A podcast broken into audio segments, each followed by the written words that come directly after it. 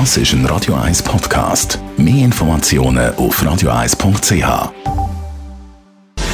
Gesundheit und Wissenschaft auf Radio 1. Unterstützt vom Kopfwehzentrum Irlande Zürich. www.kopfwww.ch Geld macht glücklich.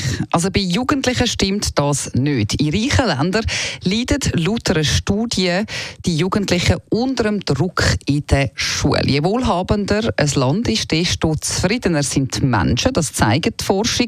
Es stimmt aber offenbar nur bedingt, weil bei den Jugendlichen ist es genau umgekehrt. Das zeigt eine neue Studie von der Korea University.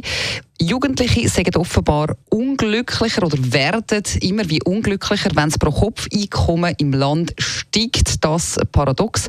Das ist äh, laut der Studienautoren bis jetzt noch unbekannt gewesen. Die Studie, die ist im Journal of Happiness Studies veröffentlicht worden und die Autoren führen das Ergebnis auf das zurück, dass für die Jugendlichen der Stress zunimmt, je wohlhabender das Land ist.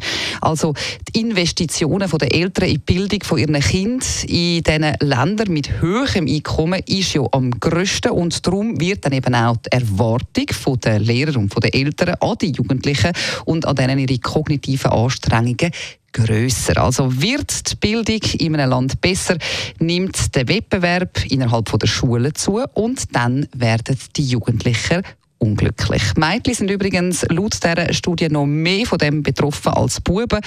Also in dem Sinn macht Geld irgendwie erst in einem gewissen Alter glücklich und der Weg dorthin, der ist ja kein einfacher.